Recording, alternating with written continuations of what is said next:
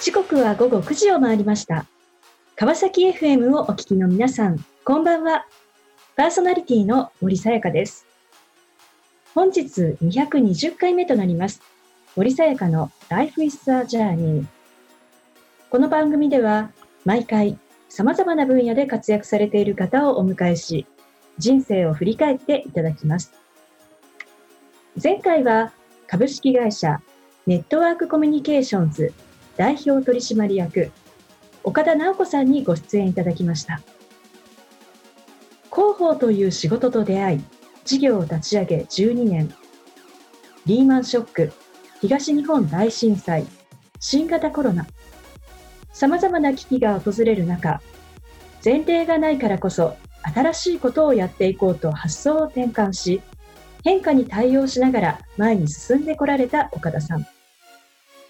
歩けばそこが道になるというメッセージをいただきました。今回も素敵なゲストをお迎えし、お話を伺っていきたいと思います。この番組は e コマースの売上アップソリューションを世界に展開する株式会社エイジアの提供でお送りします。さあ、それでは本日のゲストをご紹介いたしましょう。株式会社ケップル代表取締役、神崎隆弘さんです。神崎さん、よろしくお願いいたします。よろしくお願いします。さあ、本日はフルリモートで収録をさせていただいております。では、神崎さん、えー現在どのようなお仕事をされていらっしゃるのか、ぜひご紹介をお願いいたします。はい。改めまして、株式会社ケップルの神崎と申します。よろしくお願いします。えっと、弊社はスタートアップ企業、いわゆるベンチャー企業の支援をしている会社になります。で、主にはスタートアップ企業の税務会計のお仕事から、スタートアップ向けのあのオンラインの株主総会の電子化ツールであったり、スタートアップに投資をしている投資家様向け、ベンチャーキャピタルさんであったり、事業会社さんに対しての未上場株式の管理ツールなどを国内では行っております。で、海外ではアフリカでスタートアップに投資をするベンチャーキャピタルの運営もしております。よろしくお願いします。まあ起業家でもあり、まあ、投資家でもあるといそうですねうことなんですね。えー、でもこのお投資、まあ、アフリカでの投資、まあ、とてもこう興味深いところなんですけれども、はい今あのおどのくらい会社にあの投資をされていらっしゃるんでしょうか？今はあのアフリカのスタートアップに60社ほど投資を行っています。これはいわゆるあのアフリカにあるアフリカの会社ということそうですね。はい。日本人の起業家の投資先は本当に1、2社しかいないので、ほとんどがあのアフリカにある会社さんに投資を行っています。うんあの例えばこうどんなビジネスをされている会社に投資されているんですか？あの弊社が初めて私も感銘を受けたあの投資先の一社があの救急車救急車版のウーバーと言われているような会社さんですかね。この会社は非常に面白くてあのケニアの会社になるんですけれどもアフリカはこう救急車のあの手配インフラを国が整えているわけではないんですね。日本みたいにこう電話をかけたらすぐに救急車駆けつけてくれるような環境ではないと。で、なので、あの、救急車呼ぶまでに、今までだと3、4時間かかってしまっていたと。当然、出血され亡くなってしまう方もいたというのが社会の大きな問題だったんです。でそのスタートアップは、ケニアにある救急車にあの GPS 付きの端末を配りまして、あの10分から15分ですぐに救急車を呼べるアプリを開発したんですね。これは非常にあの公共性の高い素晴らしいスタートアップがあったりします。はい。こういうあのアフリカにあるスタートアップってこうどんな風にしてこう見つけていくんですか？あの私とあの一緒にやってるパートナーが他2名おりましてその2人がケニアとナイジェリアで今あの駐在をしていますでそこであの投資家現地の投資家さんであったり起業家さんと日々コミュニケーションを取っておりましてそこからのご紹介がほとんどですただ今でははい LinkedIn っていうええ海外のみんなビジネスマンであれば使っているこう SNS があるんですけれども、それを経由して、あの、およそ月に400人ぐらいからはい。コンタクトの依頼が来ているええようです。400人はい。ですか。はいす。ごい。そうですね。あの、私自身も100人から200人ぐらい毎月依頼が来るので、それぐらい、あの、ケップルはアフリカで投資家として非常に有名になってまして、2020年が、あの、アフリカで一番世界で最も投資をした投資家ということで、メディアに取り上げられておりまして、その影響もあるかなと思います。さあ、あーそんなですね、えーこう日本、そしてまあアフリカというところで、まあ、事業を展開されていらっしゃる神崎さんですが、一体どのような歩みを経て今に至るのか、ぜひ伺っていきたいと思います。であの神崎さんはもともとこうまあ起業家としてのまあ自分この起業家精神のこう原点ってどんなところにあるんでしょうか？原点は私の親族おじいちゃん、それから当然親で私のおじおばもですね。みんなあの自分で事業を営んできた家系です。なので本当に幼少期から小学校はい、家族で集まった時は、ええ。あの次どんなビジネスが来るのかなと。はい、話をひたすら聞かされて育ちまして。はい。あのそれが私にとっての起業家の原点になりますね。へえ、なんかすごい熱い感じがね、しますよね、イメージ。はい。ブンブンとしてましたね。へえ、でもそのような中で、この最初にこう目指すのが、まあ、公認会計士だったということなんですが、一体なぜですね、この公認会計士というものをこう選ぼうというふうにこう決めたんでしょうか？あの大学時代に私次のいわゆる仕事何やっていこうかなというふうに悩んでいた時に、まあ、たまたまあの大学のあの食堂の前にある資格のパンフレットが目に入りましてあのそこで目についたのが公認会計士だったというのがきっかけです。でやっぱり私自身あの独立をして自分で会社をやりたいという希望がありましたので、まあ、独立しやすい資格だというのがあの公認会計士を目指したきっかけになります。そして、まあ、公認会計士となり、進んだ道というのは一体どんなところだったんでしょうか？あの最初に就職をしたのがあのあずさ監査法人というあの公認会計士があの合格した後にあのみんなこう就職する監査法人ですね。でそこで大手企業のあの財務諸表の監査の仕事を3年間やりました。この3年間こうやる中で、あのこうまあ、独立へのこう思いみたいなこともお持ちだったと思うんですが、なんかこう、どんな気持ちを持ちながらですね、この3年間というものを過ごしていらっしゃったんですか？あのやっぱり学生からあの初めて就職をしたというところでやっぱり初期の頃はその独立の道を考えるあの隙もないほどあの先輩にたくさん指導されましたので 特に12年目はそのビジネススキルであったりあの本当にお客様とのコミュニケーションの取り方であったりという基本的なスキルをあの学んでいったというのが初期の頃ですね。で3年目になって初めてこう仕事が少しずつできるようになってお客さんのビジネスに対してこう自分が何かあのこう貢献できることがないか考えられるようになったりとか。で仕事外のところでオフの時間でお客さんとコミュニケーション取る機会をあの自ら作りに行ったりとか、はい、そういう変化はありましたね。あずさ監査法人と言いますと、あの以前ですね、えー第217回、はい。あのご出演いただいた暁の執行役員であるあの石倉さんもはい、あずさ監査法人で、あ多分同じぐらいの時期でしょうか。そうですね。はい。あの石倉さんは私の先輩になるんですけれども、はい。監査法人時代から非常に親しくさせていただいておりまして。はい、私が独立した後も、はい。あのたくさん仕事ご一緒させていただいてます。うーん。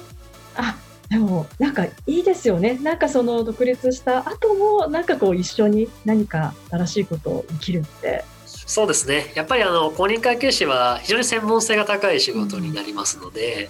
あの監査法人に出た後もどの会社からも求められることが多いと。なので結構その転職した後も非常に活躍されてる方々多いんですよね。なので石倉さんとも同じ会社に所属するってことはこれまでなかったんですけれども、まあ、お互いの仕事を助け合いながらこうまた一緒に仕事していくということができるのはやっぱり公認会計士の魅力だろうなと。みんなあの転職した後にすごいところ行くんですよ。はい、へえ。はい。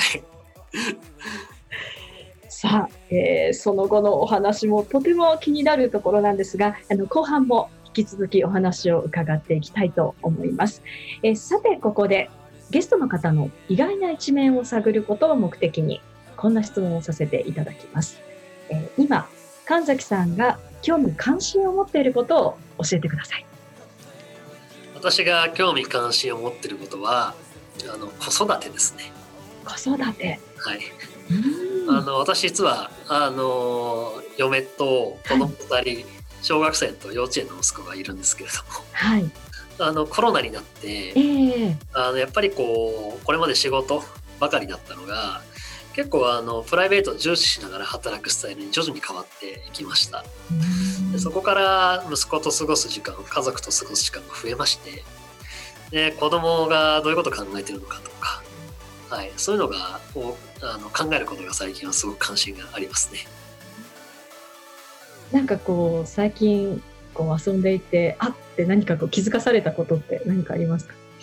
あのやっぱり素直にこれやりたいって言うんですよね。はい、はい、これが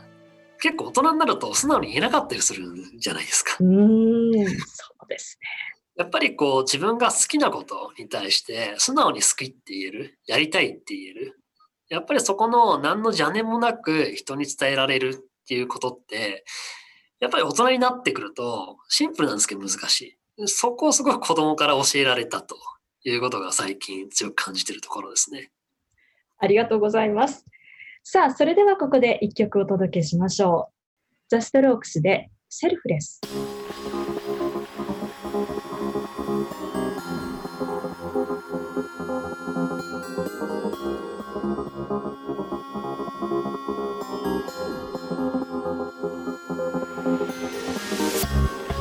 さあ、後半も引き続き、株式会社ケップル代表取締役、神崎隆弘さんにお話を伺っていきたいと思います。さあ、前半は最初のキャリアである、あずさ監査法人。でそこでのまあ3年間というところまでお話をしていただきました。でそして、まあ、独立へというところにまあ進むわけですが、もう当時はこう自分のこうやりたいことっていうのはこうあったんでしょうか？当時やりたいことなかったんですよねそれが。でやっぱり独立を目的が目的だったのでで自分ができることをまずは始めようということであの会計士という資格を生かしてまずは会計事務所を作ったというのがあのスタートです。うんそうした中でですね、そのスタートアップとのこう出会いっていうのは、これがこうどんなきっかけだったんでしょうか？こちらはですね、あのまさに先ほどの石倉さんから、はい、とあるフットサルに呼ばれまして、はい、あの当時から石倉さんはスタートアップと仕事をしていたようなんですけれども私はそこで初めてフットサルに呼ばれてそこで同じチームになった起業家の方からあの税務顧問の仕事のご依頼をいただいたんですね。それが初めての私にとってのスタートアップでで彼は当時22歳であの2000万ほど投資家さんから出資を受けてあの起業をした方でもうそれに非常に衝撃を受けたんですね。それが一番最初のきっかけです。そうする中でそのスタートアップへのこう支援をするというですねこういうこうビジネスをしていこうというふうに思う何かその背中を押されたものっていうのはどんなことだったんでしょうか？その起業家の彼と話をしてる時に、はい、これまで監査法人とかだとやっぱり大手企業を相手にしてきたので、うん、割とその後ろ向きな発言であったり雰囲気がやっぱりどうしてもあったんですよね。うん、でただ何もないオフィスもない従業員もいない、そんな彼から出てくる発言はとにかくポジティブで前向きで、未来のことしかもう語らない。なんなら私が話す隙も与えないほど未来の話をしてくると。でやっぱりそんな彼に私は惚れ込みまして、うんそこからスタートアップにこうのめり込んでいったという感じですね。そのスタートアップと関わり始めることによってその神崎さんの中で例えば仕事に対する見方ですとか働き方とか考え方とかですねこうどんなふうにこう変わっていったんでしょうか？やっぱりそのスタートアップっていう存在は投資家さんのお金をお預かりしてうん事業を作りで社会もちろん投資家さんに還元をしていくはい存在でありますと。でやっぱりスタートアップというのは常に社会の課題社会の負というのを見つけてそれをビジネスチャンスに変えるというのがあの根底にあると。うんなのでこう私自身もこういう課題とかがあった時にこれはスタートアップの種になるんじゃないかということを感じることが増えましてあの常にこう何が問題なのかっていうのが考える癖がついたりですとかこれをスタートアップで解決できるんじゃないかということをあの考えるようになったというのは大きな変化でしたね。うんこれまではなんか社会の問題とかがあった時にええこれをなんかこうやれば変わるんじゃないかって思うことってほとんどなかったんですよ。はい、うんそれを自らの手で変えることができるんじゃないかっていうふうにあの思うようになったのはスタートアップと関わり始めてからですね。した中でこのまあ株式会社、まあ、ケプルというところがこう本格的にこうスタートしていくわけですね。うんあのこのケプルというですねあのこう、まあ、社名ですけれどもあのここにはあのどんなこう思いというのが込められているんでしょうか？あのケップルという社名ははい、あの NASA の惑星探査機のケプラうん。ーとはい。あのスマートフォンこの iPhone を作ってるアップル。はいプルさんの掛け合わせの造語になっておりましてええ。新しい星を見つけに行くうん。作り出すんだという思いと、アップルのような大きな会社を作っていこうというのを込めてあの掛け合わせてケップルという社名をあの掲げてます。はい、じゃあそのまあ新しい星というものの一つが、まあ、日本のスタートアップでありそしてアフリカのスタートアップということなんですね。そうですね。うんでもこれなぜアフリカだったんでしょうか？そのきっかけって何だったんですか？きっかけは、えー、と私がもともと前職あずさ監査法人で、まあ、KPMG というグローバルファームに所属をしている監査法人になるんですけれどもはい、私自身がスタートアップの支援に特化をしたグローバルファームを作りたいという思いがありました。で私私自身世界に新しい産業を作ろうというビジョンを掲げておりましてそこのまずは布石を打つというところで最も世界で社会の課題を抱えていてかつポテンシャルのあるエリアこれはもうあのアフリカしかないだろうというところでアフリカ進出を決めたという経緯になります。でもこのアフリカにこう投資をしていくというふうになると、まあ、あの日本の企業でも最近こうちょっとずつ増えているなとはいえまだまだなかなか日本の企業でですねあの進出するところっていうのはすごく少ないんじゃないかなというふうに思うんですが、はい。まあ、この周りがまだですねこうやらない中でそれでもこう神崎さんがですねえーそのアフリカというところにこう足を踏み入れたなんかそのお背中を押しているものというのは一体何なんでしょうか？やっぱり最初背中を押されたのは私私自身が掲げたこの世界に新しい産業を作って社会に貢献するというビジョンですね。でこの思いが強くてまずはアフリカに進出を決めたと。でまずはそこであのやってみようというふうに進んだわけなんですけれどもそこで初めて会った会社が救急車救急車版のウーバーを作っているフレアっていう会社さんだったんですね。はい、でそこのフレアっていう会社さんをいろいろこう調べてあの教えてもらうとやっぱりそのこれまで34時間救急車の手配にかかっていたところが15分20分で救急車を手配できるようになったと。でこのフレアがあったら僕の友達が助かったのにというようなユーザーの声とかをあの聞くことができたんですね。で先日あの起こったテロとかでもあのフレアがたくさんの救急車を手配して人の命を救ったと。で、私の目の前に人の本当に命を助ける。そんなスタートアップを目の前にして、私自身が世界の新しい産業を作ろうと、スタートアップ支援をやっていこうと決めてる私が、ここで全力で支援しなくてどうするんだと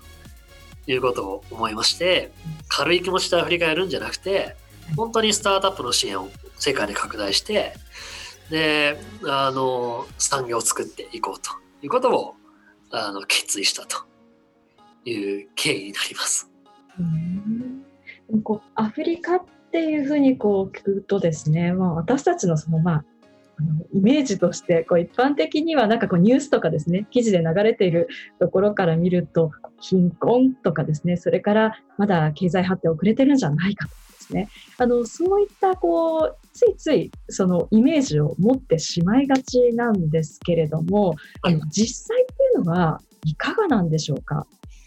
あの、やっぱりメディアを通じてそういうイメージを持たれる方々多いと思いますけれども、私自身ケニアのあのスラム街とかに実際足を運んでみると、あの、すごいドロドロの道沿いにあるお家の目の前とかで結構ボードゲーム楽しんでるようなあの方々とかいらっしゃるわけですよ。確かに旗から見たらお金は持ってないかもしれない。けど、すごく盛り上がって拍手しながら楽しんでる姿を目の当たりにしまして、あの、彼らはとても幸せそうだったんです。で、貧富の差が必ずしも不幸せというわけではない。やっぱり彼らなりのコミュニティが現地では存在していて、やっぱりそれは尊重されるべきあのものなんだと。僕らが断固として、その、貧困の差が、当然、そういう負の部分をあの出してしまっている部分あると思いますけれども、決して幸せじゃないかというとそんなことはない。やっぱり実際にあの生の現場を見てみると、あの非常に印象としては変わってくるのかなと。で私自身は実際に変わりました。そのやっぱりこう人ってつい思い込みとか先入観を持ったりしてさまざまなこうバイアスをこう物事にかけてしまいがちですけれどもこういったものをこう取り払ってですね新たなそういうこう可能性をつかんでいくためには日頃どんなことを心がけていくといいんでしょうか？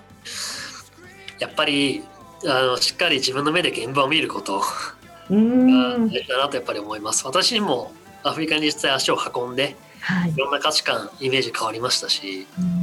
当然メディアの情報収集は必要なことだと思いますけれども合わせて興味を持ったことに関してはやっぱり自分の足を運んでいくという姿勢は大事になるのかなと私は思います。さあ今こう、まあ、新型コロナということで、まあ、環境がこう大きくこう変化をしていますけれどもあのそういった中で神崎さんの中でですね、えー、まあこれからのこう事業を進めていく上で、えー、考え方ですとか価値観というのはどんなふうにこう変わっていってるんでしょうか？やっぱりあのコロナによって、えっ、ー、といろんな変化が起こってると 思います。で、これは、あの、特にスタートアップに関しては、その、基本的にはインターネット産業ですので、その、社会からこのデジタル化が非常に求められているという中、期待は非常に高まっているかなと思っています。ですので、あの、スタートアップを支援する一社個人としては、非常に身が引き締まる思いであります。で、私が変わったところでいくと、まあ、やっぱり、あの、プライベートと仕事の、あの、垣根というのが、まあ、本当になくなってきたなと感じておりまして、あの、やっぱり、うちも完全に、まあ、リモートワークやっておりますけれども、あの、好きなこと、自分に好きなことをしっかり仕事としていく。やっぱり好きでなければ、あの、働きがいをこう感じなかったりとか、特にみんな顔合わせて働けるような環境ではないので、やっぱり自分の好きに素直になるというところは非常に大事にしていかなきゃいけないなというふうに最近は感じている次第です。さあ、この番組ではゲストの皆さんに必ずお聞きしている質問があります。神崎さんにもお伺いさせていただきます。これから自分の夢を実現しようと考えている方々へ背中を押すメッセージをお願いいたします。えっと自分の好きに素直にですね。まあ僕自身スタートアップが好きで仕事をやっていて、で、やっぱり辛いこと、大変なことたくさんありますけれども、やっぱりスタートアップのことが好きだという思いは当時から、創業当時から変わっていないです。やっぱりこれがなければ、あの、こういった辛いこと、困難が、あの、起こった時に乗り越えることはおそらくできなかったのかなと。やっぱり自分が何が好きなのか、何に惚れ込んでるのか、その気持ちに素直になっていくことが大事になるなというふうに思います。素敵なメッセージをありがとうございました。ということで、本日は改めまして、株式会社ケッペル代表取締役、神崎隆弘さんにご登場いただきました。神崎さん、ありがとうございました。ありがとうございました。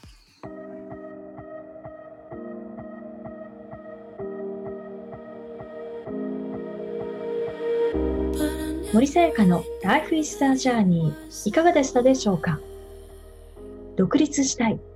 その思いを胸に公認会計士としてあずさ監査法人で3年。社会の課題を解決しようと夢を追い、未来に向かって羽ばってこうとするスタートアップとの出会いから独立を果たした神崎さん。世界に新たな産業をという考えのもと、現在、日本、アフリカのスタートアップの支援に精力的に取り組まれています。社会が大きく変わろうとしている今、思い込みや先入観にとらわれず、自分の目で心で感じたことを大切に新たな可能性を探索していこう。神崎さんのお話にポジティブな気持ちになった、そんな時間でした。次回はどんな素敵なゲストの方が来てくださるでしょうか来週もまたこの時間にお会いしましょう。今日も一日お疲れ様でした。おやすみなさい。